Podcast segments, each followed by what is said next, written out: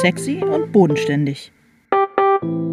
Till Rether und Alena Schröder reden übers Schreiben.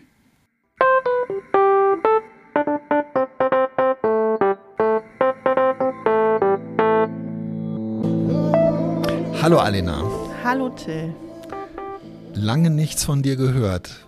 Ja, aber wie schön in dein liebes Gesicht zu blicken. In diesen schrecklichen Zeiten. Okay. Was denn? Sind die Zeiten nicht immer schrecklich? Ja, und es ist immer schön, äh, dabei in dein liebes Gesicht gucken zu können. Wieso, wieso, was irritiert dich daran? ah, ich, ich weiß sage? auch nicht. Ich dachte, du wolltest jetzt damit schon eine Brücke bauen äh, dahin, warum wir jetzt tatsächlich, glaube ich, seit zwei Monaten nicht gepodcastet haben. Und, ähm, ja, die baust du ja jetzt, insofern ja. musste ich das ja gar nicht. Ich weiß es gar nicht genau. Also wann haben wir das letzte Mal gepodcastet? Äh, das war definitiv äh, vor dem Angriff auf die Ukraine, glaube ich. Dann nee, ich glaube, es war relativ kurz danach. Aber, ah, ja, doch, stimmt, ähm, ja. Ja, ich weiß auch nicht. Irgendwie die Welt war noch eine andere, hatte ich das Gefühl. Ich weiß es ja, ich weiß es gar nicht so genau, weil ich schon den Eindruck habe, ähm, dass es äh, ganz viele Schrecklichkeiten und grauenvolle Dinge gibt, die uns eigentlich nicht daran hindern und auch gar nicht unbedingt daran hindern müssen, äh, zu podcasten. Es war dann aber wirklich so, dass die letzten beiden Themen, über die wir gesprochen haben und die wir eigentlich machen wollten, mhm. nämlich einmal das Thema Trost und dann das Thema Gewalt, mhm dass die dann, ja, das ist, das kriegt dann so einen komischen, ähm, äh, ja, wirkt dann so, als würden wir äh, entweder um jeden Preis versuchen, uns mit den aktuellen Ereignissen in Verbindung zu setzen oder als würden wir das irgendwie kommentieren können. Und beides wollen wir eigentlich und können wir eigentlich nicht, oder? Gebe ich das richtig wieder? Das gibst du genau richtig wieder und deswegen haben wir jeweils dann quasi schon vor Mikrofon sitzend oder kurz davor beschlossen, nee, es geht doch nicht. Und ähm, ja, und deswegen hat es ein bisschen länger gedauert. Ja, aber ich glaube, dass die, ähm, dass die Bundesregierung ja jetzt, also unsere Regierung ja jetzt beschlossen hat, dass die Ukraine-Krise eigentlich vorbei ist. Insofern. Ja, das fügt sich total super. ist wie mit Covid, ist ja auch vorbei. Genau, genau. Und, ähm, und jetzt wird Frühling und who cares, ey. Nein, und es gibt ja auch, es gibt ja auch diesen, äh, diesen, diesen neuen Klimawandel. Ähm, Bericht, wo ja jetzt drin steht, so habe ich es verstanden, dass der Klimawandel erst in drei Jahren kommt. Ja, und insofern ähm, YOLO, also Lass uns jetzt noch. Genau, also ich hoffe, dass wir uns äh, von, der, von der Regierung noch anstecken lassen können. mit, mit der Leichtigkeit und genau. dem Enthusiasmus, dem, mit dem wir einfach dem unvermeidlichen ja, absolut. Ja. Ende und der Großkapotalypse, Apokalypse, der, Kaput der Kaputalypse, ja, absolut. Ach ja, ja. Weißt also, du was, Disclaimer vorbei und mhm. ähm, wir reden über, wir sprechen heute wirklich über ein Thema, was ähm, ja, weiß ich auch nicht. Äh, man kann gar nicht sagen, dass es so unaktuell wie möglich ist oder so, aber es ist ein Thema, was uns äh, seit längerem beschäftigt, ohne dass wir uns damit mit irgendwelchen es führt zu weniger ähm, emotionalen äh, ähm, Überforderungszuständen. Äh, außer man wird mit den Coverentwürfen konfrontiert. Für sein nächstes Buch. Ja, genau. Wir reden über Cover und ähm, ich finde es gut, weil äh, der Podcast ja ein ausgesprochen visuelles Medium ist und ähm, da passt es eigentlich ganz gut. Ja, das finde ich auch total. Dass, äh, dass wir heute mal über ein visuelles Thema sprechen. Ja, ganz genau. Ich freue mich. Ähm, äh, also nicht nur dein liebes Gesicht, sondern auch lauter liebe Cover zu sehen. Das ist irgendwie echt total, total schön. Und wir können beide ähm, unsere Bildbeschreibungsfähigkeiten schärfen. Das stimmt und ausbauen. Unten, ja, genau, habe ich auch gedacht. Habe ich auch gedacht. Wir haben ähm, schon mal so vor, vor zwei Jahren oder so über das Drumherum ähm, eines Buches gesprochen. Also wenn ein Buch, ja, wenn so dieses, dieser Zeitraum zwischen Buch ist fertig, Buch erscheint, ähm, die Covergespräche und so weiter und so fort. Aber wir konzentrieren uns heute mal wirklich über das äh, auf das Cover und auf den, also sagen wir mal so, auf den Titel. Das heißt, das, wie mhm. der aussieht und wie der Titel eigentlich ähm, lautet. Mhm. Und ähm, weißt du schon den Titel für dein nächstes Buch?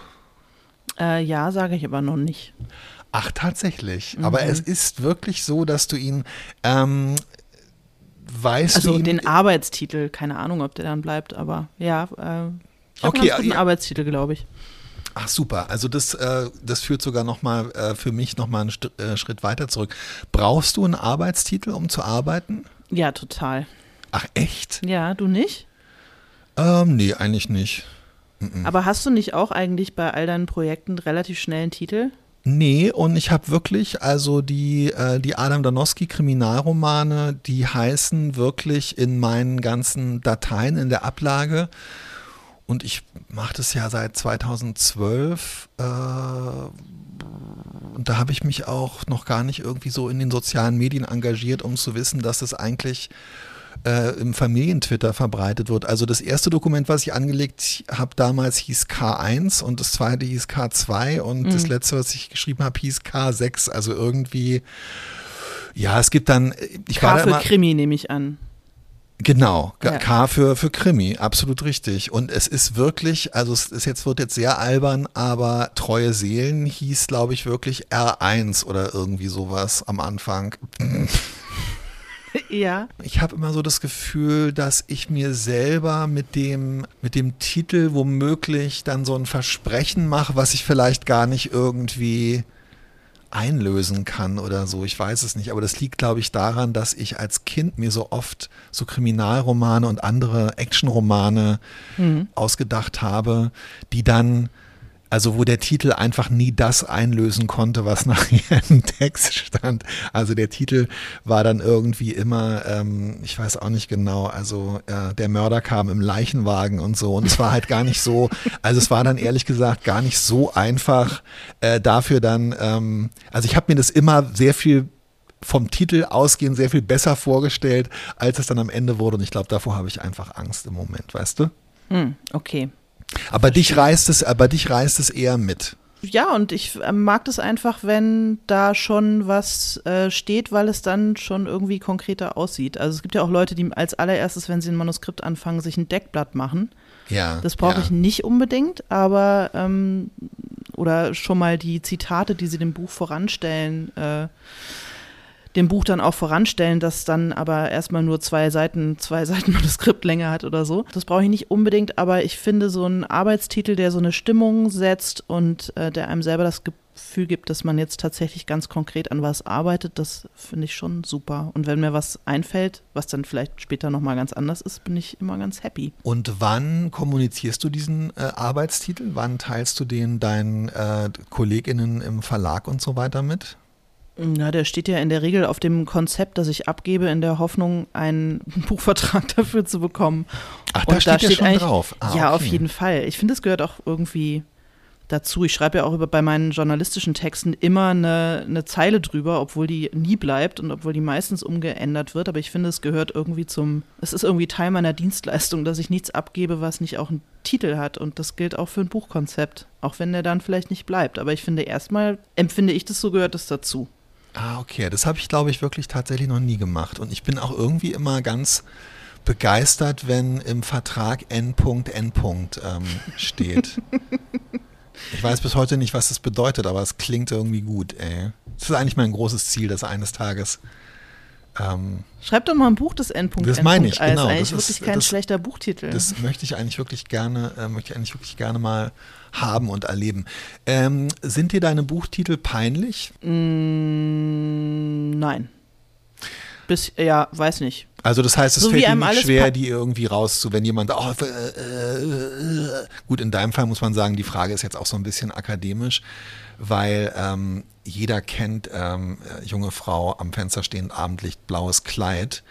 Aber in der Zeit, als es noch nicht so bekannt war, da war das, äh, war das für dich da ein Thema, wenn jemand dich gefragt hat, oh, was echt, das ist jetzt, wie heißt denn das Buch und so? Ja, und doch, gut, klar, da natürlich, da war es mir peinlich. Es ist mir, also, was heißt peinlich? Es ist halt, es, es ist halt ein Titel, der sofort äh, Nachfragen nach sich zieht, die ich nicht beantworten wollte. Und das war mir peinlich. Aber der Titel an sich, den fand ich eigentlich immer gut und ähm, der war mir nicht peinlich, aber das Gespräch, das auf die Frage und die Antwort nach dem Titel dann folgte, das war mir immer peinlich, weil ich da eben auch noch nicht so sicher war, ob das eigentlich irgendwas taugt, was ich da mache. Ja, ja, das verstehe ich. Ähm, was wagen die Leute dann nachzufragen, wenn du diesen Titel gesagt hast? Äh, naja, äh, was soll denn das sein und ganz schön lang und äh, worum geht's denn dann da in dem Buch? Ja, also oh. ich muss, ich sind muss dir schon, deine Titel peinlich? Mh, sie sind mir manchmal dann, sagen wir so, also es ist dann schon so, dass mir irgendwann so ein Titel einfällt und ich den dann vielleicht entweder im Kopf so ein bisschen probiere oder keine Ahnung und ähm, es ist mir dann so ein Moment unangenehm, wie halt irgendwie sowas, äh, so ein, weiß ich nicht, so einen privaten, so einen privaten Scherz oder so plötzlich so rauszulassen, aber ich, ähm, wie soll ich das sagen? Ich lass mir das nicht anmerken und wenn man sich das zweimal hat nicht anmerken lassen, finde ich, ähm, ich finde, dann geht es auch. Aber ähm, ich weiß nicht. ich, ich spiele ja in so einer Freizeitband, wie du weißt. Mhm. Und diese Band hatte eine Zeit lang, und zwar wirklich, ich möchte jetzt nicht sagen zehn Jahre, aber bestimmt sechs oder sieben Jahre einen Namen, der eigentlich allen Bandmitgliedern total peinlich war. Und ähm, wo also wirklich schon, normalerweise lebt ja dann so eine Freizeitband davon, dass man halt so ein bisschen anderen Leuten auch hin und wieder davon erzählt und dass die dann halt in die Kneipe kommen, wenn man, ähm, wenn man mal einen Auftritt hat und dass man dann halt sich freut, wenn man nicht vor fünf, sondern vor acht Leuten spielt oder so. Das ist aber total daran gescheitert, dass eigentlich allen in der Band der Name der Band zu peinlich war. Und sowas darf einem halt mit einem Buchtitel natürlich nicht passieren. Das stimmt, aber ich glaube, Bandnamen ist auch echt nochmal, das ist wirklich die Königsklasse. Und da muss man dann, und so wird man halt zum Rockstar oder man wird es nicht. Also Mick Jagger ist bestimmt nie, äh, war es bestimmt nie peinlich, wenn er in der Kneipe gefragt wurde, wie heißt denn deine Band? ja, okay, gesagt, aber The Rolling sorry, Stones. Das ist ja auch wirklich der, also mehr Basic geht ja sozusagen nicht. Also ich meine, selbst 1961, sorry, ganz ehrlich, also ähm, wow, wow. Okay, lass uns äh, dieses Gesamtpaar, also es, wie geht es dir, wenn du in einen Buchladen gehst und du siehst die ganzen anderen Titel und, ähm, und Cover und so weiter mhm. von den anderen Büchern? Ähm, bei mir ist es ganz schwierig, weil manchmal kriege ich dann wieder, äh, kriege ich so wahnsinnige Lust äh, oder so Vorfreude und so in, in so einen Energieschub ähm, mein eigenes Ding jetzt auch da weiterzumachen und da oben drauf zu setzen oder dann eben äh, im Zweifelsfall dazugelegt zu bekommen. Und manchmal, je nach Tagesform, denke ich so, oh mein Gott, ey. Ja, aber das hat ja nicht unbedingt was mit ich den Covern zu alles tun. nicht mehr. Doch, eigentlich ja? oft schon, auch mit den Covern und den Titeln. Doch, total, muss ich wirklich sagen. Ja.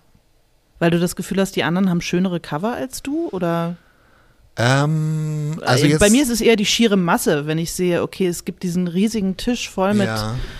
bestimmt tollen Romanen, mit äh, super interessanten Covern. Wer soll das alles lesen? Das, aber es hat nicht so primär wirklich was mit dem Cover zu tun. Also ich finde das Cover auf eine Art äh, schon wichtig.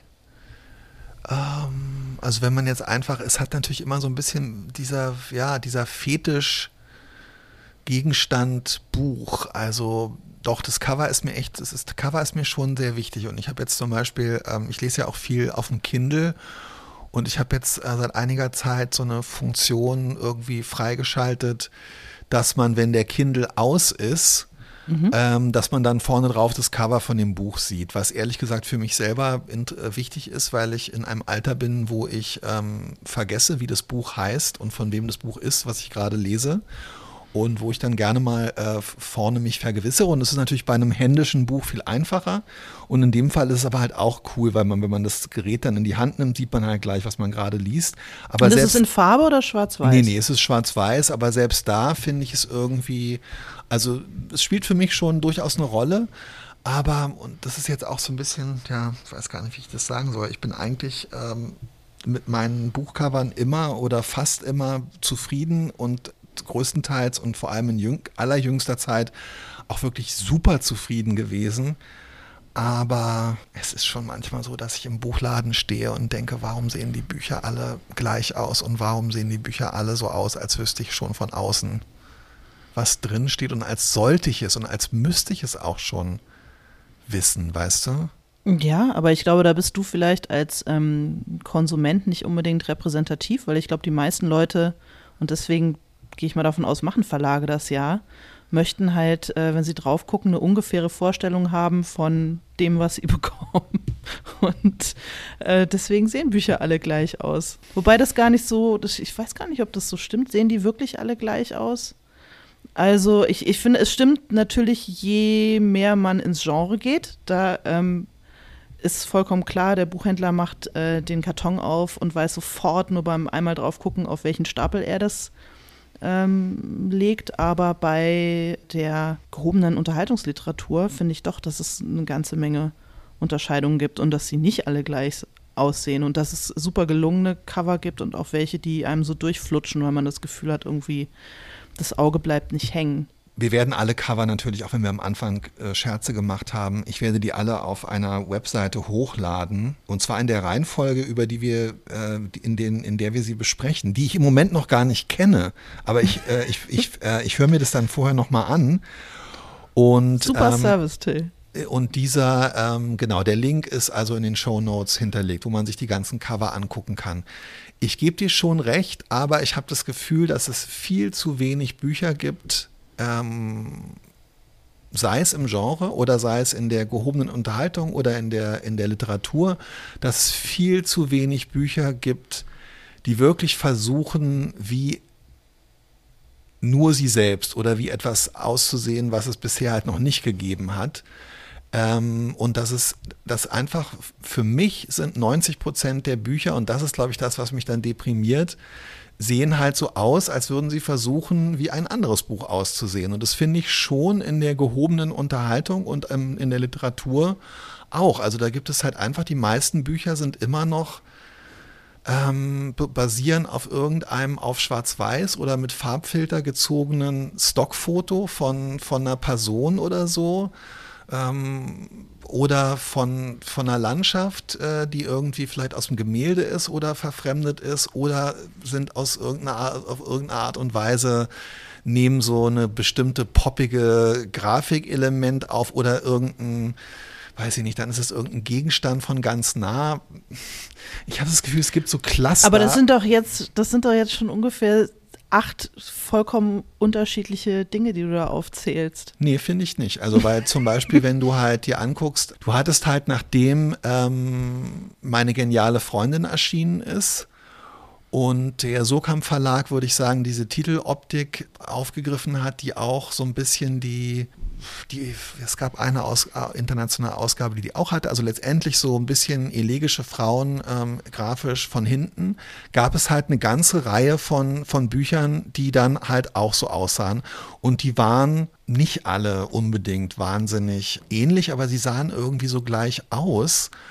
Und ich finde halt zum Beispiel, dass dieses, ja, also diese, ähm, du kannst doch in die Buchhandlung gehen und du findest, du, du kannst 100 Bücher zusammensammeln, wo in irgendeiner Art und Weise eine. Und Frauen ein, von hinten. Ja, oder, oder halt so ein, ich meine, dieses, äh, dieses schmerzverzerrte Gesicht von ähm, ein bisschen Leben ist extrem, aber verwandte Bilder von wirklich nicht mit dem Buch ähm, in irgendeiner Art und Weise ähm, in Verbindung stehenden Gesichtern oder Menschen, das ist auch irgendwie, finde ich, so eine, ich habe das, das Gefühl, es gibt ganz wenig, ich habe das Gefühl, es gibt ganz wenig Varianz sozusagen in der äh, äh, ganz wenig. Also ich habe ich hab immer das Gefühl, und das kann sein, dass ich mich da echt total täusche, und ich hoffe, wir kriegen da auch äh, Widerrede, aber ich habe das Gefühl, dass in den allermeisten Fällen, wenn ein Buch gestaltet wird, im Vordergrund die Frage steht, an was für Leser von welchen Büchern richtet sich dieses Buch und warum sollte das Buch, sollte das Buch dann nicht ein bisschen so ähnlich aussehen wie A, B, C oder D? Ja, aber wieso ist das was Schlechtes? Also ist es nicht das, was du bei jedem anderen Produkt, das du verkaufst, und das ist es ja letztlich nicht genauso machen würdest. Ja, das stimmt, da ist was dran, aber irgendwie. Und wo du, ähm, und das ja. Interessante an dem, also nur weil du das äh, schmerzverzerrte Gesicht von ein bisschen Leben, das äh, ist ja angeblich, habe ich dann gelernt. Ich habe das Buch ehrlich gesagt nicht anfassen mögen wegen diesem Cover, weil ich keinen Bock hatte, jedes Mal auf meinem Nachttisch äh, diesen Schmerzensmann da irgendwie äh, zu sehen. Und da wusste ich noch überhaupt gar nicht, worum es geht in dem Buch. Und dann habe ich äh, gelernt, dass das aus einer irgendwie berühmten ähm, Fotografie-Serie ist, wo Menschen beim Orgasmus fotografiert worden sind.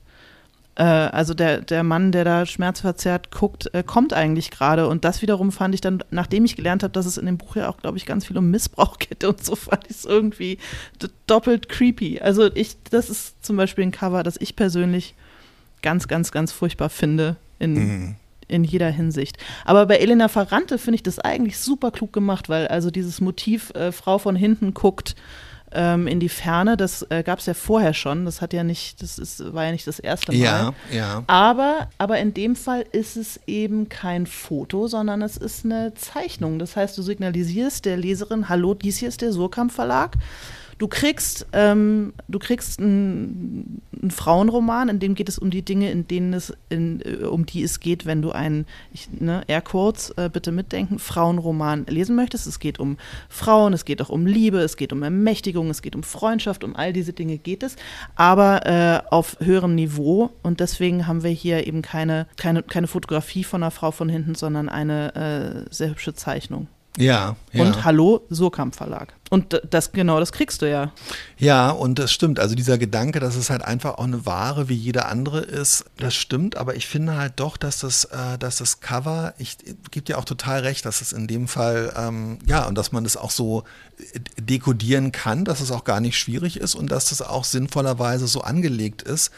Aber dennoch habe ich das Gefühl, dass so, weiß ich nicht, dass so, dass, dass in, von 90 Prozent der Bücher äh, vier, fünf emotionale Tasten irgendwie gedrückt werden.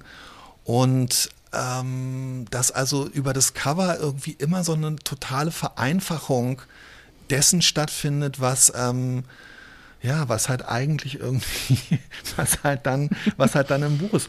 Das, ja, das ist natürlich der, der Natur der Sache geschuldet, könnte man sagen. Andererseits finde ich halt gerade, das hast du ja auch gerade eben selber gemacht, dass man halt ähm, auch mit optischen Signalen eigentlich was sehr vielschichtiges oder was, was differenziertes ausdrücken kann. Ich weiß auch nicht, ob der Vergleich mit anderen Produkten, ja, ob das du kannst halt ein, auf der Kekspackung einen Keks abbilden und man hat dann, man weiß nicht, wie der schmeckt, aber es ist schon eine relativ wichtige Information. Und bei dem, auf dem Buchcover kannst du ja eigentlich immer nur eine Metapher oder eine, naja, aber so zum Beispiel die ähm, äh, durch Zwangsarbeiter ähm, Ausbeutung groß gewordene Keksfirma Balsen hat jetzt in der neuen, äh, in ihrer neuen Kekslinie setzen die wirklich, ähm, da siehst du keinen einzigen Keks auf der Verpackung, sondern du siehst nur grafisch umgesetzt und in verschiedenen äh, hippen Scha Farbschattierungen quasi den, den Balsen-Schriftzug. Und es sieht gleich viel edler aus und wie ein hippes Produkt. Und ich meine, zum Beispiel, wenn du dir anguckst, wie, ähm, wie vegane Milch vermarktet wird. Ja. Till tippt im Hintergrund. Ähm, Man sieht die Kekse schon immer noch. Diesen, nur der Schriftzug ist definitiv extrem im Vordergrund. Ja. Sorry, weil. Äh, ja, nee, gut, dass du mich gleich gedockt und äh, der, es, Lüge, äh, es, der, Lüge ähm, überführt. Es ist mir wichtig, Recht zu haben und ja. ähm, es ist mir vor allem wichtig, innerhalb dieses Podcastes äh, Recht zu behalten. Und äh, wenn es ums Thema Kekse geht, ähm, hört der Spaß auf. Ja, verstehe. Ich habe das äh, Gefühl, du wehrst dich so ein kleines bisschen und äh, dem möchte ich widersprechen gegen das Buch als eben auch einen dekorativen Gegenstand. Und ich finde das überhaupt gar nicht schlimm. Aber mir geht es zum Beispiel auch bei Kunst so. Wenn ich Kunst sehen möchte, die mich irgendwie äh, aufwühlt und verstört, dann gehe ich gerne ins Museum, aber ich hänge mir die halt nicht übers Bett. Und ist die, ja, und ist die Kunst, ja, die in meiner total. Bude hängt, mhm. nur weil die auch schön aussieht, weniger Kunst als, ähm, als das, was, äh, was im Museum hängt? Ich würde sagen, nein. Und ich finde auch, dass ein, dass ein Buchcover äh, bestimmte optische Reize setzt und vielleicht manchmal auch einfach nur schön und dekorativ aussieht, sodass man es gerne zur Hand nimmt, finde ich ähm, vollkommen in Ordnung. Also ich ich mag okay. das Buch mhm. auch als dekoratives Objekt. Da sind wir uns, glaube ich, total Leben. einig. Es geht mir ganz, das geht mir, also das, ja, dann habe ich, ja, das geht mir ganz genauso. Ich finde, glaube ich, finde die, finde viele Bücher einfach nicht schön, sondern mm. es ist für mich so eine Leer, es wird dann so eine Leerstelle und es hat für mich nicht mal mehr das, ich weiß auch nicht, ich finde es nicht mal irgendwie dekorativ oder so, sondern oder ästhetisch, sondern einfach nur so, ein bisschen langweilig. Es ist wirklich übrigens verblüffend mit diesen, mit diesen Balsen-Keksverpackungen, ähm, weil ich mich das auch schon gefragt habe. Also es ist durchaus so, ich habe nach diesem, ähm, nach diesem Outing und nachdem auch die Firma Balsen sich so vollmundig bekannt hat zu ihrer, ähm, zu ihrer Zwangsarbeiter-Vergangenheit ähm, und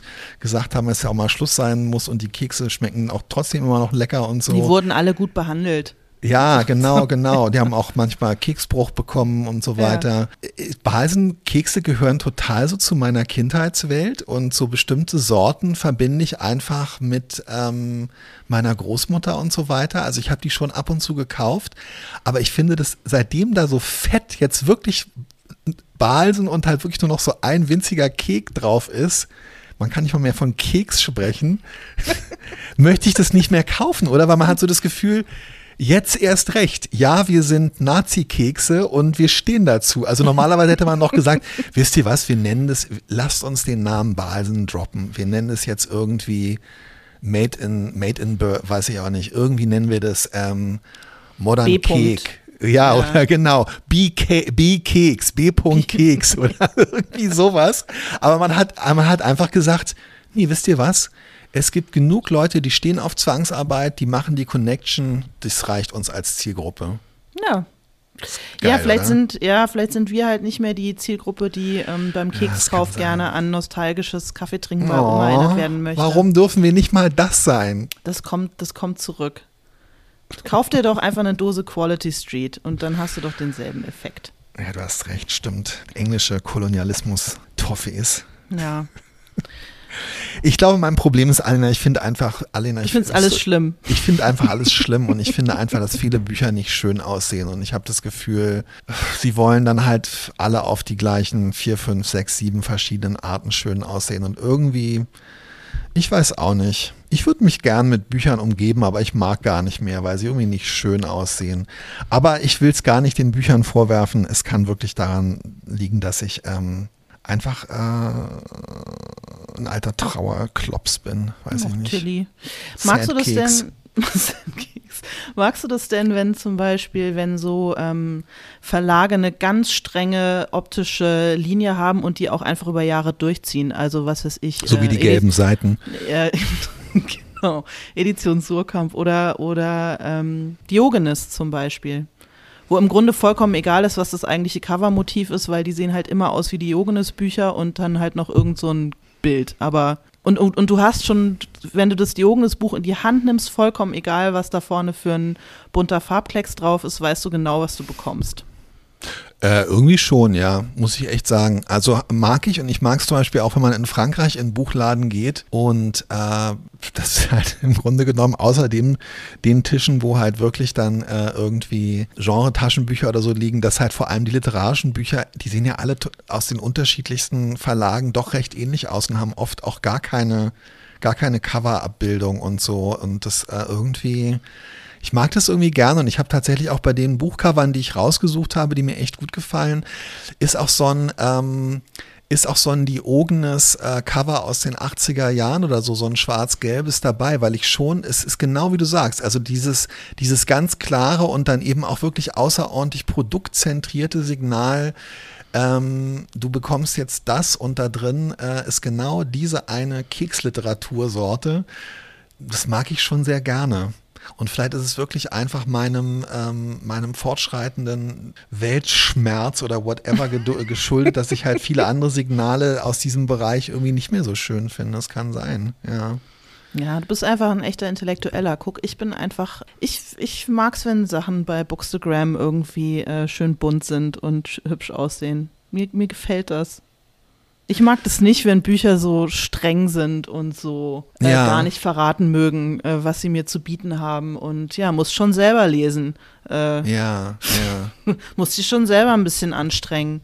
Da, ähm, ich stehe da zum Beispiel gar nicht so drauf. Aber ich kann Na gut, verstehen. aber du weißt ja immer genau, was drin steht. Wie du es gesagt hast, bei diesen Diogenes-Büchern weiß man eigentlich immer genau, was einen erwartet. Und ähm, also ich habe noch nie so ein Surkamp-Buch gelesen, aber ich nehme an, dass da halt auch immer irgendwas drin ist, was einen als linksliberaler Angehörige des Bürgertums weiterbringt, oder? Wissenschaftlich gesehen. Ja, insofern.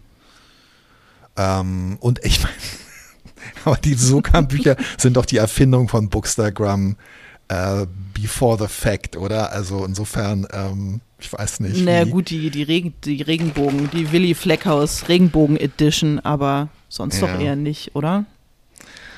Ähm, ja, ich, äh, ich kenne natürlich nur die. Die Willy Sachen, Fleckhaus Regenbogen Ja, Edition, okay, verstehe. aber auch nur von hinten. Klar. Ja, vielleicht ist es so, vielleicht, ähm, ich weiß auch nicht. Aber warum, das, also in dem, in dem Moment, äh, in dem man selber dann sein Cover, äh, in dem man selber dann sein, sein Cover zum ersten Mal sieht oder die Coverentwürfe sieht, da passiert ja was ganz, ganz, ganz Elementares mit einem selbst, oder? Also mir geht es jedenfalls so, weil es das erste Mal ist, wo man so den Eindruck hat, dass einem jetzt, dass man wirklich mit, mit den eigenen Augen sehen kann, wie das, was man sich im Kopf vorgestellt hat, bei anderen Leuten angekommen ist und was die für eine Assoziation dazu hatten. Das ist es, glaube ich, oder? Ja, und ich glaube, das kann eine große Enttäuschung mit sich bringen, wenn man merkt, dass das, was man, dass man etwas, selber etwas für etwas gehalten hat, was möglicherweise im Verlag für was an, ganz anderes gehalten wird. Weil das zeigt sich ja letztendlich dann tatsächlich, vor allem im Cover, oder? Wenn, weil Ja. da hat der ja. Verlag entschieden, in welche, in sozusagen, in, in welche Schublade das Buch gesteckt wird und auf welchen Tisch der Buchhändler es packen soll. Ja, und ja nicht nur das, sondern irgendwie auch, ähm, auch welche Stimmung das Buch verursacht, welche Werte das Buch vermittelt und letztendlich welche, welche Qualität man als Mensch hat. Als, äh, oder gehe ich damit zu weit? Ich glaube, ich glaube, damit gehst du zu weit. Aber ich erinnere mich, dass, ähm, dass äh, unsere Kollegin äh, Verena Karl Hagedorn äh, Ja. diese Frage mal in einem Anruf gestellt hat, nämlich was macht man eigentlich, wenn man eigentlich das Gefühl hat, man hat äh, äh, den keine Ahnung, äh, welterschütternden Gesellschaftsroman geschrieben und äh, dann kriegt man die Coverentwürfe und merkt, ah nee, der Verlag hat was mit Lavendelfeldern drauf gemacht. Weil ja auch sozusagen da die Grenzen vergleichsweise fließend sind und man könnte denselben Text, wenn man, äh, man könnte den wahrscheinlich denselben Text Total, ja. durchaus, äh, je nachdem, was man für ein Cover vorne drauf äh, macht, an völlig unterschiedliche Zielgruppen vermarkten. Mhm. Ja, das stimmt, das stimmt. Aber wenn man das Buch sowieso als Ware sieht, müsste einem das dann als Autorin nicht eigentlich vollkommen, egal sein und man müsste einfach den Menschen äh, im Vertrieb und im Marketing, die sich eben, also deren Expertise es halt ist, das Buch als Ware zu sehen, als Mhm. Keksverpackung.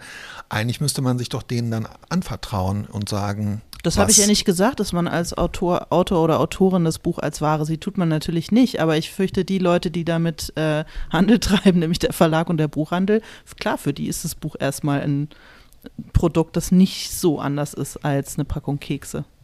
Aber wahrscheinlich ist es hilfreich und sogar sinnvoll, wenn es einem selber auch gelingt, das Buch als eine Ware zu sehen. Oh ja, aber das ist schon, das ist, das ist, ich finde das viel verlangt. Ähm, aber ja, wahrscheinlich wäre es klug, wenn es einem gelingt.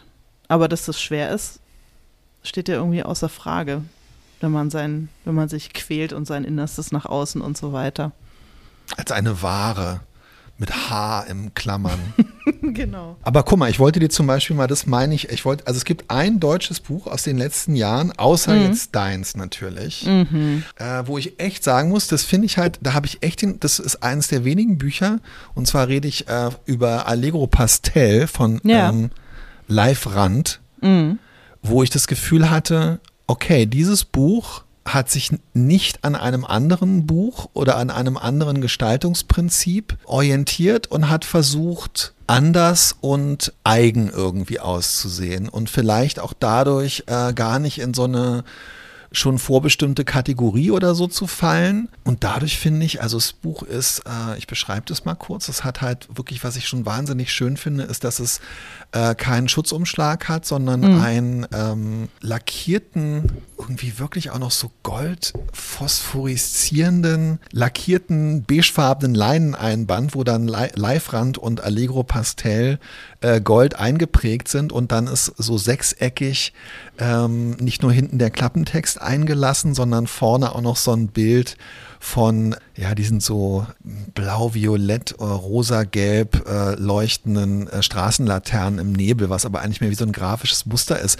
Und das Buch sieht wirklich aus wie nichts anderes. Und ich muss sagen, das finde ich halt so toll, wenn CovergestalterInnen sich hinsetzen und ein Verlag und sagen, ähm, Das klingt total bescheuert, weil ich glaube, so läuft es überhaupt nicht ab. Ich stelle mir vor, dass sie dann sagen, lass uns doch mal was anderes machen. Aber ich bin, glaube ich, total naiv, oder? Das kann gut sein. Aber ich finde jetzt, ich finde jetzt in der Farbgestaltung ehrlich gesagt nicht, dass das ein Buch ist, wo ich denke, sowas habe ich ja noch nie gesehen.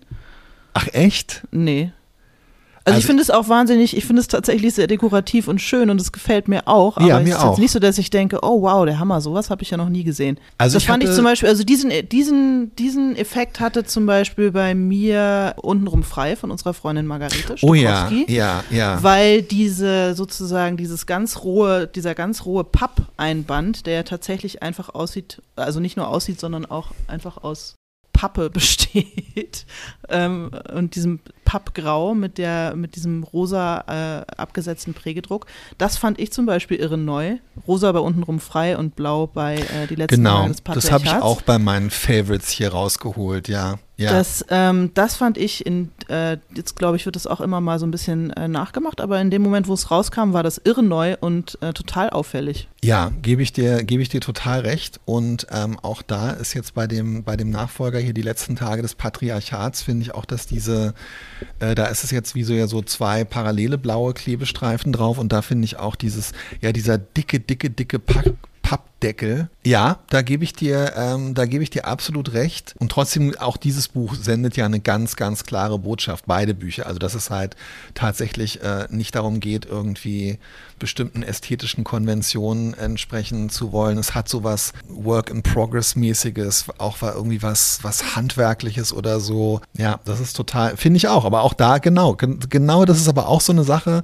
Äh, das fällt bei mir auch in diese Kategorie was Neues versucht und sich was Neues, oh man, das Wort trauen ist auch so groß, ja, aber sich was Neues getraut irgendwie. Ich habe, ähm, äh, nur um diesen kleinen Gruß loszuwerden, wir haben aus einer freundlichen, gut aussehenden Quelle aus dem äh, Verlagswesen eine kleine Ausstellung bekommen der äh, großen Bestseller-Cover der letzten Jahre und das äh, war natürlich hilfreich hier für unsere, für unsere Recherche. Dafür vielen Dank.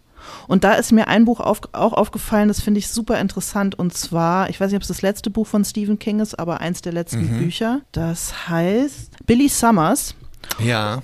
Und, ah, okay, muss ich auch gleich mal gucken. und ich würde jetzt nicht sagen, dass ich das ähm, jetzt irgendwie ein besonders gelungenes Cover finde, aber ich finde es trotzdem spannend, weil es überhaupt nicht aussieht wie ein Stephen King-Cover.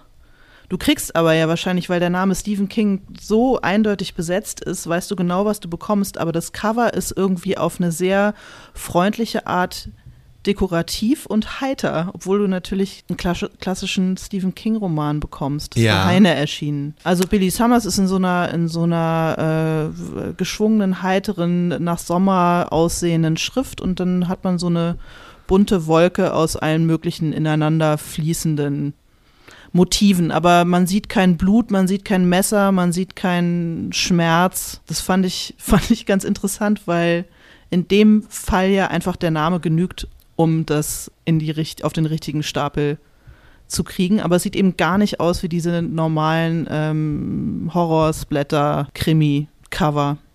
Ja, ja, total. Ich habe jetzt, also ich habe dieses Dokument auch bekommen und freue mich darüber. Wenn ich mir das so angucke, und das geht aber auch so ein bisschen, also wenn ich mir die, die Bestseller-Cover hier der letzten 20, äh, Quatsch, 2020 bis 2022 und überhaupt so, sagen wir mal, so Spitzentitel aus Verlagen und was das jetzt hier alles ist, wenn ich mir das angucke, dann merke ich aber doch, also du hast total recht, es ist vielleicht wirklich, ich glaube schon, dass man so vier, fünf äh, vorherrschende ästhetische Schulen isolieren könnte, aber es wäre vielleicht auch zu viel äh, gewollt und ähm, vielleicht habe ich mich da, verrenne ich mich da auch. Aber insgesamt, vielleicht ist, wenn ich mir das so angucke, egal ob es jetzt hier ähm, um Bücher von Juli C., Ewald Ahrens, selbst dieses Stephen King-Buch, was du ganz Sachen, die eigentlich unterschiedlich aussehen, das stimmt schon, aber selbst so in der gehobenen ähm, Unterhaltung und in der, äh, in der Literatur und so weiter und dann auch so im gehobenen Genre, vielleicht ist es eher, was mich, was mich stört, als dass das alles so was sehr, das strahlt schon alles was sehr Liebes und Ruhiges und Freund, es hat alles so eine, so eine ganz, also da fällt jetzt, würde jetzt zum Beispiel dieses Buch äh, ein bisschen Leben total rausfallen gerade, weil ganz viel von den Sachen, die ich hier sehe, strahlen sowas irre beruhigtes und alles wird gutmäßiges aus, was ja auch total legitim ist. Das sagen, ist ja auch super wichtig. Mister, ist ja auch äh, äh super Bücher wichtig. sind meine Weltflucht. Die Welt ist doch schrecklich genug. Warum denn nicht? Naja, aber es sind halt, ähm, das ist total richtig, aber ich persönlich weiß nicht, ob ich dieses, ob ich das auch noch durch optische Signale irgendwie vermittelt bekommen möchte, die mir halt so sagen, ach ja, guck mal, es ist immer komm runter, ist alles nicht so, ist alles nicht so schwer. Äh, man, man kann einfach hier auch an so einem Flussufer sitzen und aufs Wasser gucken und ähm, also da fällt sowas wie das Cover von Jasmina Kunke, Schwarzes Herz, wo halt mhm. wirklich jemand zu sehen ist, die sich ähm, auf ihre Hüfte äh, irgendwie mit einem Edding äh, ein Tattoo malt oder so. Das fällt so in seiner, in seiner unmittelbaren Körperlichkeit und auch in so einer, also in so einer angedeuteten Grenzüberschreitung, ich mache was mit meinem Körper, keine Ahnung, das fällt da schon total raus. Ja, das habe ich ja auch rausgesucht, finde ich auch toll. Ja, Genau, ich, vielleicht würde ich mir mehr sowas ähm, ähm, wünschen. Ja, Allegro Pastel ist ja im Grunde genommen auch als Buch schon eigentlich so ein Kommentar auf diese Stimmung, dass alles irgendwie weich und schön ist und wenn man sich's nur so macht und so weiter und ob das vielleicht völlig in Ordnung oder auch gerade gar nicht in Ordnung ist, das sind ja interessante Themen. Und natürlich strahlt das Buch das auch vom, ähm, von, der, von der Ästhetik und so weiter total aus. Und vielleicht war es insofern doch, auch wenn ich jetzt noch keine Nachahmerbücher gesehen habe, vielleicht war es doch sehr wirkmächtig in den letzten zwei Jahren, ich weiß es nicht genau oh, es ist so viel, auch bei den Literaturtiteln, es ist ganz viel so Gold und Beige und ja, schon irgendwie doch. Ja, hm. wie Allegro Pastel. Ja, genau, genau, genau. Insofern, also dieses Dokument ist echt mega, ähm, was wir hier, äh, was du, ähm, ich kenne ja auch die, äh, die bezaubernde Quelle, ähm, was du uns hier ähm, zugänglich gemacht hast, ist echt, äh, ist schon wirklich wahnsinnig interessant. Ein Cover, über das ich noch, auf das ich noch gestoßen bin, wo ich irgendwie, was ich irgendwie faszinierend finde, obwohl es auf den ersten Blick überhaupt nicht faszinierend ist, ist ähm, Mittagsstunde von Dörte Hansen. Ja, ja. Penguin. Weil ich finde geradezu genial, wie Titel und äh, Cover und Autorinnenname im Grunde schon sozusagen das ganze Package, das dieses Buch ähm, äh, mitbringt. Du siehst, du, äh, du erfasst auf einen Blick, was du bekommst. Also der Name Dörte Hansen lässt sich schon mal vermuten, es wird wohl eine Geschichte sein, die irgendwie in Norddeutschland spielt. Dann sieht man mhm. Mittagsstunde, ist äh, äh, der Titel in Rot ist auch, hast du sofort, du bist sofort in so einer bestimmten Stimmung. Und dann siehst du einen äh, barfuß äh, laufenden Mann, vermutlich in so einer etwas groben Leinenhose, der einen Ochsen hinter sich herzieht, beides so im Anschnitt. Das heißt, du weißt, okay, du bist irgendwie auf dem Dorf und es wird wohl irgendwie einen historischen oder zumindest in der Vergangenheit. Es wird ein, ein dunkles Geheimnis aus der Vergangenheit wird eine Rolle spielen und ich finde das irgendwie total genial. Das Cover, Cover ist an sich jetzt nicht besonders dekorativ oder besonders äh, Ach, ungewöhnlich ja. oder interessant, aber ich finde, dass das Zusammenspiel aus diesen drei Elementen, Titel, Autorinnenname und diese, dieses, dieses Motiv so ja, dermaßen auf die zwölf recht, sind für das, was dieses Buch ist. Und es ist ein super Buch. Also das, äh, ich meine es überhaupt nicht negativ, weil es wirklich ein richtig tolles Buch ist. Fand ich irgendwie geradezu brillant. Und der Ochse ähm, ist ja ganz stur. Also man sieht an mhm. der Körperhaltung des Mannes oder äh, ja, ich glaube, es ist ja, der ist barfuß und man sieht, mhm. dass er sich anstrengen muss oder will, um diesen Ochsen in Bewegung zu setzen.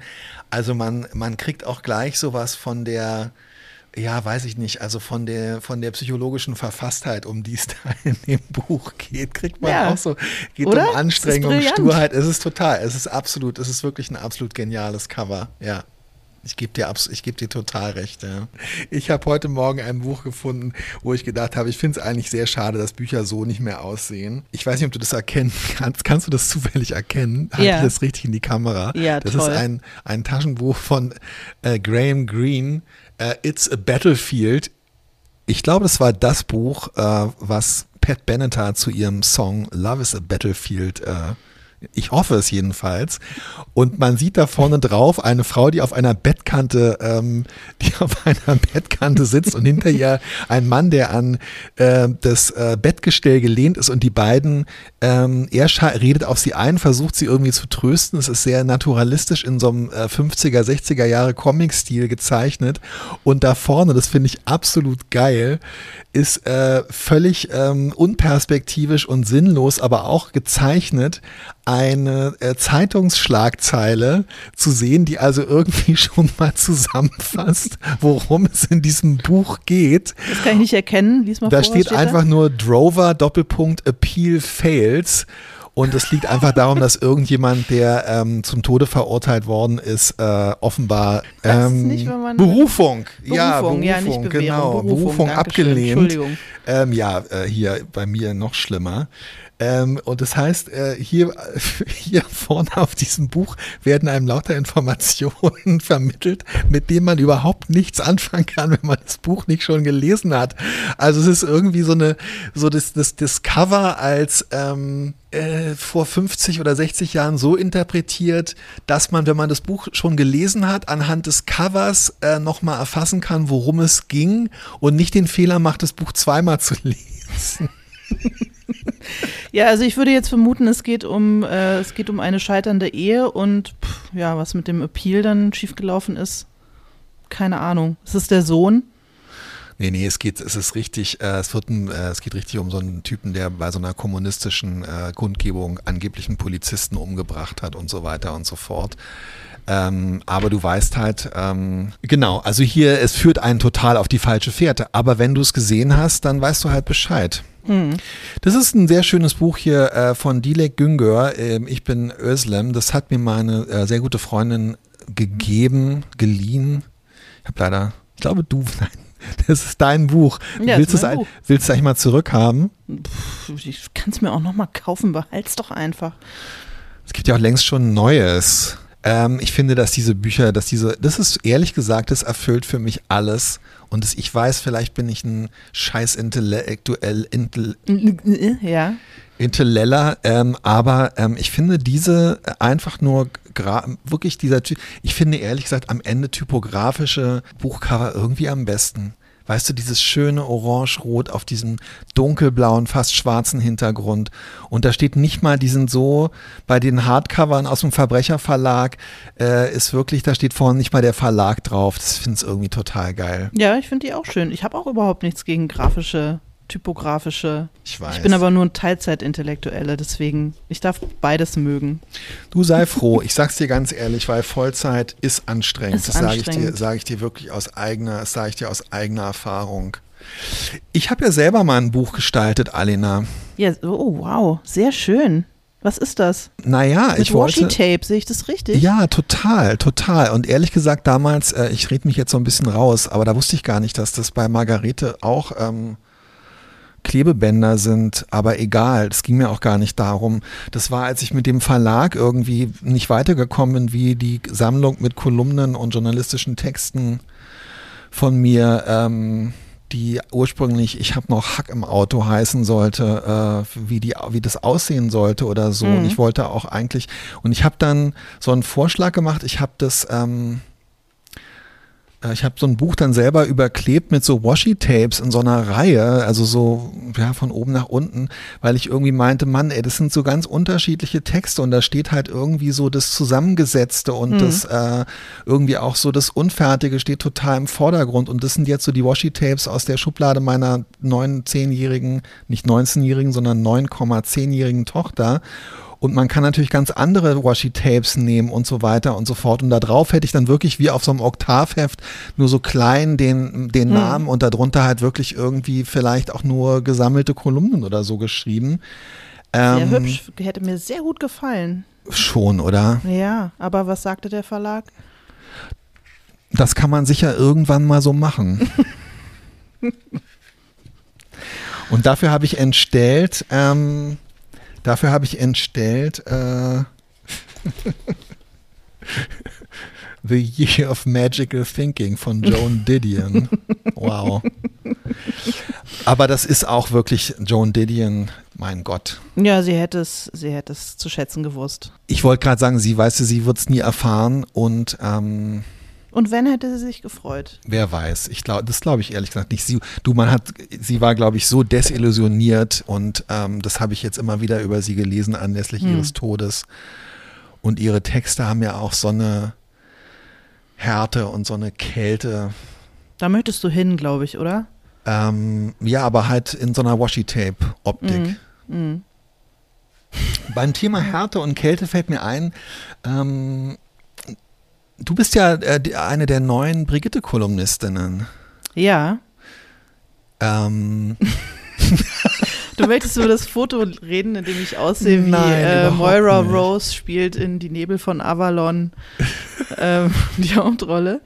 Das ist Ja. auch ein Zitat von meinem lieben Freund, der mir ähm, diese Dinge hier zu, hat zugänglich gemacht. Der Und was nicht, als wir uns getroffen haben, nicht aufhören konnte, sich über dieses schreckliche Foto was äh, für zu ein belustigen. gutes Auge er hat. Warum schrecklich? Also das, was du gerade beschrieben hast, ähm, ähm, Moira Rose spielt äh, Nebel von Avalon.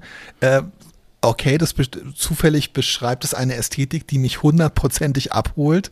Ja, Und, Allegro ähm, Pastell, sag ich nur. Nein, das ist mal, das geht bei mir, das Spektrum geht von bis und ich Ja. finde, das sind irgendwie finde ich das ein total cooles Foto von dir. Okay, das ist das Foto, was in der aktuellen Brigitte äh, Heft 8 2022 zu sehen ist. Auch dieses Foto werde ich jetzt einfach kommentarlos auf der Webseite hochladen, Alena. Bitte nicht. Okay, ich mache so einen schwarzen Balken wie in der Bildzeitung lass- Mach's 1982. einfach, mach's einfach, tu's bitte, tu, bitte. Okay. Jedenfalls wollte ich dir erzählen, dass ich, ähm, nicht. es gab ja äh, schon vor geraumer Zeit, also diese Suche nach einer neuen Brigitte-Kolumnistin läuft ja im Grunde genommen seit 20 Jahren.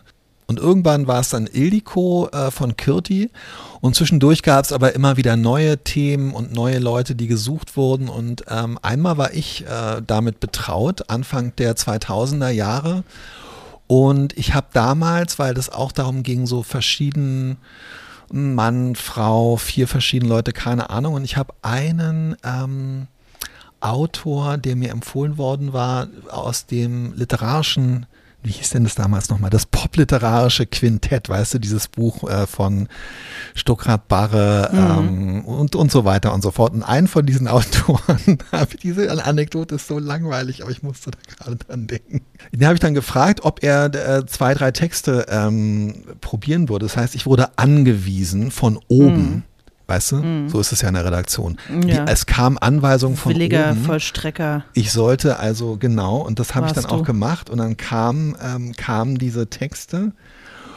Und dann habe ich dem Autor äh, zurückgeschrieben, dass, äh, ja, jetzt ging ja doch um eine äh, Brigitte-Kolumne und also ich würde die Texte nicht so für, für so geeignet halten und es würde an, äh, doch an der, an der Kälte liegen, die aus diesen, aus diesen Texten spricht und an der Härte. Und dann schrieb mir der Autor zurück, darüber würde er sich sehr freuen, denn Kälte und Härte hätte man ja auch den Texten Ernst Jüngers nachgesagt. und ich muss sagen, Chapeau, Touché.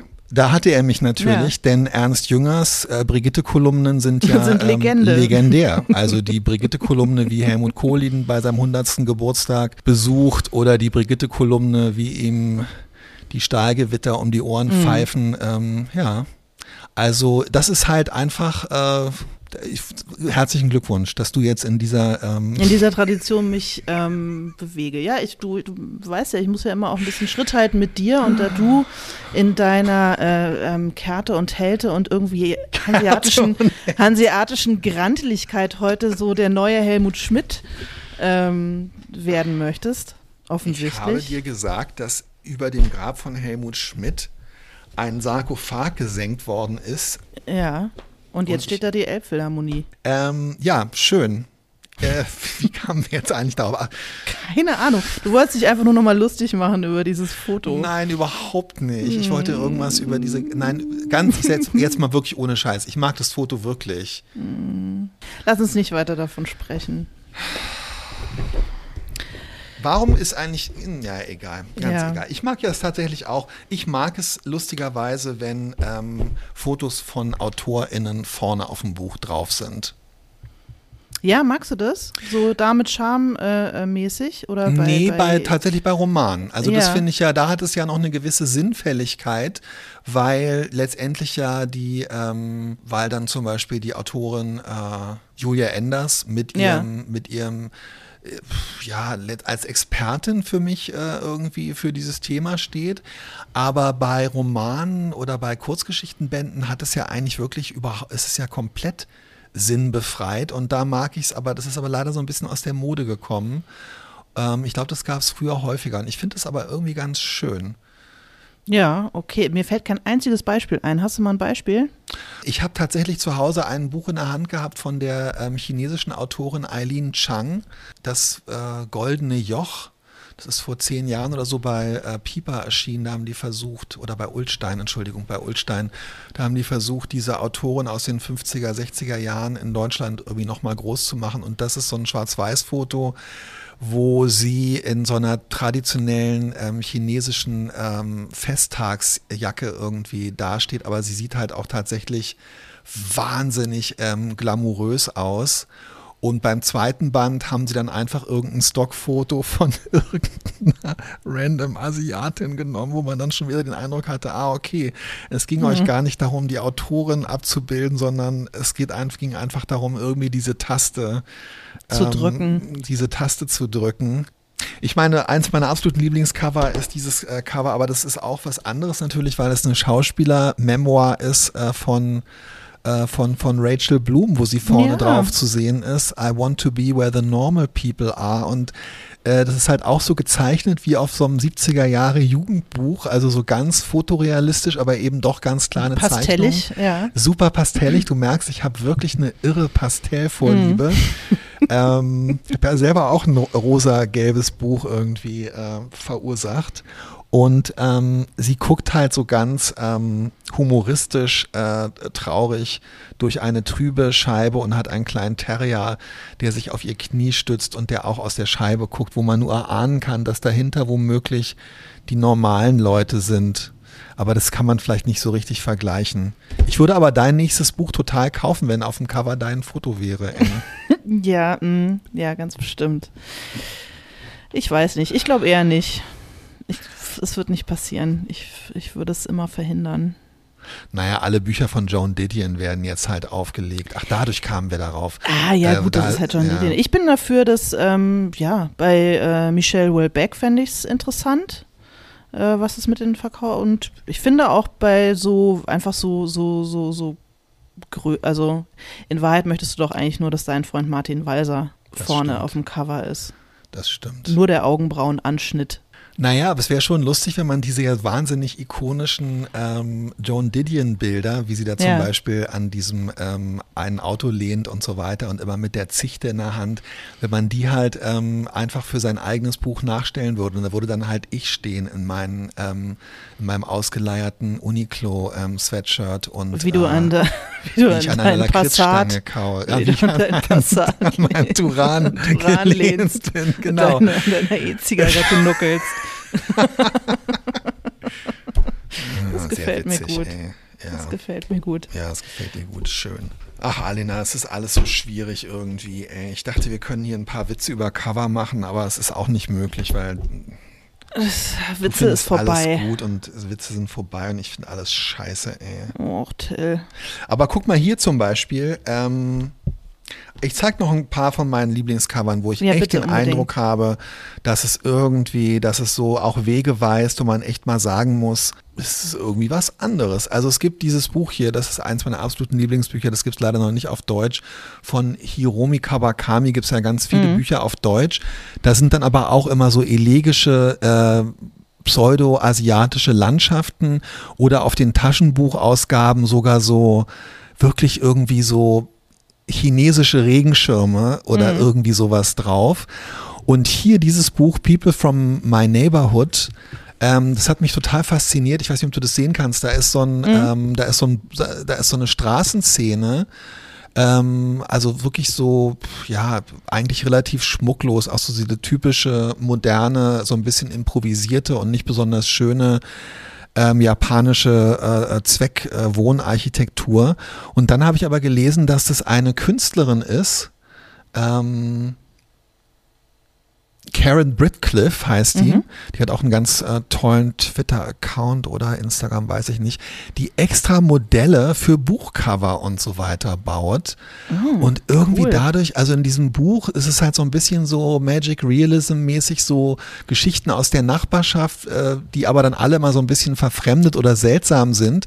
Und das finde ich total cool, weil man guckt sich das erst so an und denkt halt auch so, hä, na, das ist ja ein Foto und dann sieht man, ach nee, das ist ein Modell und irgendwie hat mir das wahnsinnig gut gefallen. Gucke ich, mir Cool. guck ich mir richtig oft, richtig gerne an. Sehr schön. Ich kann auch noch ein bisschen flexen. Hast du, habe ich dir schon, äh, habe ich schon angegeben mit dem Wendecover meiner, äh, mein, der italienischen Ausgabe? Nein, und ich dir wollte schon mit dir aber auch über gezeigt? die, also ich wollte mit dir auch über deine ausländischen äh, Cover und so weiter Ja, sprechen. stimmt. Moment, ich hole, Moment, ich hole mal. Ja, Ja, ich bin total gespannt. Ähm, ich bin dran und ähm, ich finde nämlich auch zum Beispiel. Oh Gott. Alena? Oh mein Gott. Alena, was? Alena, ich habe dir gesagt, du sollst aufpassen.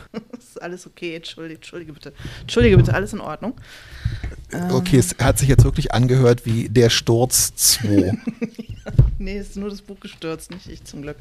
Also, also die äh, italienische Ausgabe von meinem äh, Buch ist jetzt draußen und die sieht ähm, äh, so, so aus. Ja, da Ja, ist also also, eine. Beschreib du mal, du bist besser in, im Beschreiben. Nee, gar nicht. Ich kann es auch. Also es ist eine Fra äh, letztendlich, ähm, es ist so ein bisschen wie bei diesem Magritte. Bild, es steht eine, nur wo ein Mann vorm Spiegel steht und man sieht ihn dann aber von hinten wieder im Spiegel. So steht hier eine junge Frau in einem blauen Kleid vor einem Spiegel, das sich in einem Spiegel, in einem Spiegel irgendwie spiegelt. Oder sehe ich das falsch? Ja, genau. Und die Farbanmutung ist schon eher so äh, türkis, blau und so weiter. Und ähm, der italienische äh, Verlag hat offensichtlich die Titeloptik abstimmen lassen im Internet und äh, auf Instagram oder Geil. so. Und zwei Titelentwürfe haben genau gleich viele Stimmen bekommen. Und der andere Titelentwurf ist dieser hier. Stark. Ja. Eine ähm, junge Frau im Morgenlicht auf einer Treppe in einem hellblauen Kleid lehnt an ein Treppengeländer und schaut in Richtung eines auf Kipp stehenden Treppenhausfensters, Ja. Wendeltreppe. Farbgebung eher sehr dunkel, Grau, dun ja. dunkle, grau, Ja. äh, Brauntöne, alles ein bisschen mystischer. Und ähm, weil diese Titel beide exakt gleich viele Stimmen hatten, haben sie einfach sozusagen äh, auf den Schutzumschlag äh, beide Titel gedruckt und du kannst sozusagen den Schutzumschlag einfach abmachen, das Cover umdrehen und das andere drauf machen, wenn du Total toll. möchtest. ey. Das fand ich, ähm, und das finde ich ein super Ich finde Feature. total schön und ich finde das überhaupt auch schön eigentlich, wenn ähm, ja, wenn Verlage halt äh, Cover abstimmen lassen im Ja, oder? Internet. Finde ich eigentlich ne, auch eine total gute Sache. Das heißt aber, dass in Italien schon so ein gewisser Buzz entstanden war und dass die also genug Leute ähm, dann auch zusammengetrommelt haben. Das war ein Thema. Ähm, um, Ich habe nicht geguckt, wie viele Menschen an dieser Abstimmung teilgenommen haben. Vielleicht waren es vier. Ich wollte, ich wollte sein. gerade sagen, Interessant, ob es Wenn vier mein oder Verlag- 4000 waren. sagen würde auf, auf Instagram, wollt ihr über das neue Buch von Tyrete abstimmen. ähm, ja, ich glaube, ähm, es wären dann äh, du und ich.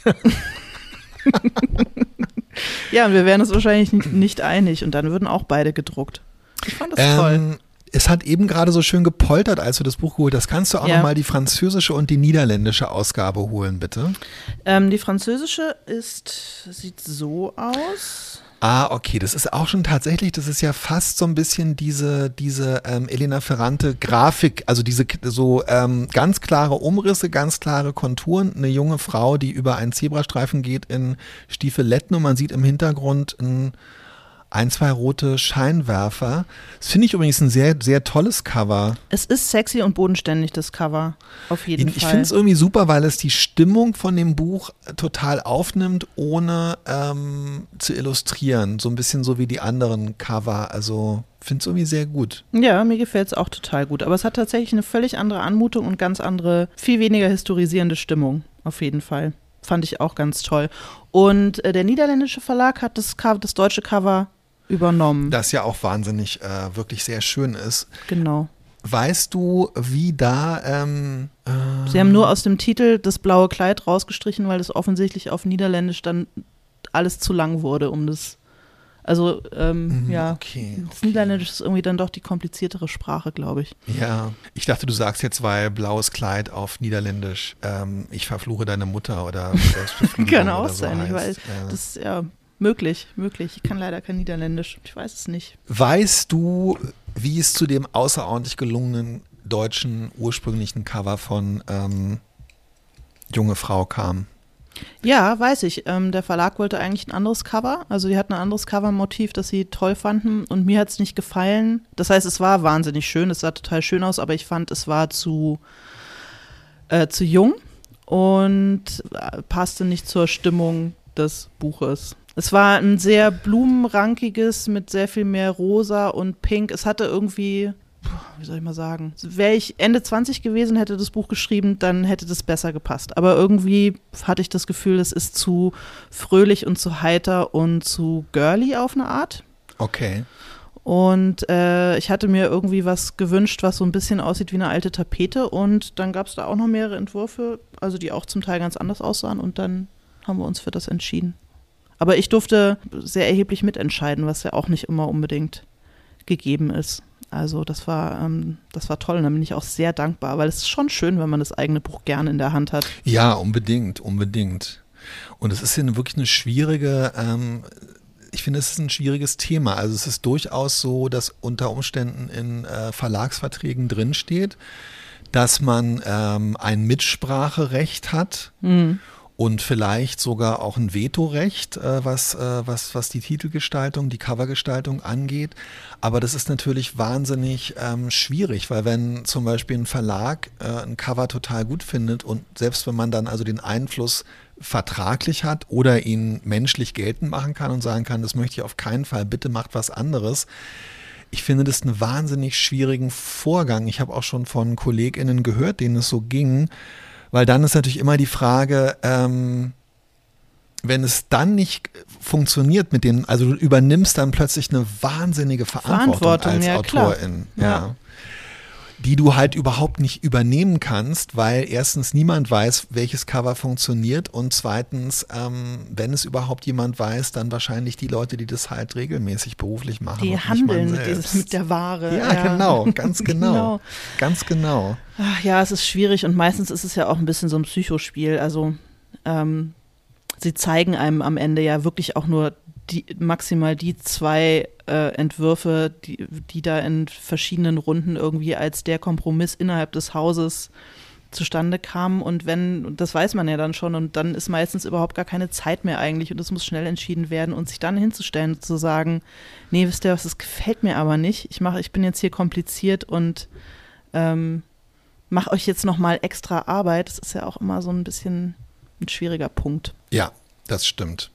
Finde gut, wenn in solchen ähm, Momenten zum Beispiel Agentinnen und Agenten sich an die Seite der AutorInnen stellen und da mit im Boot sind, dass man da nicht so alleine ist. Es ist halt aber am Ende dennoch, das, ich gebe dir total recht, aber es ist aber natürlich dennoch, am Ende bleibt es Am Ende entscheidet der ein Verlag. kompliziertes, also, ja, und es ist ein kompliziertes, halt so.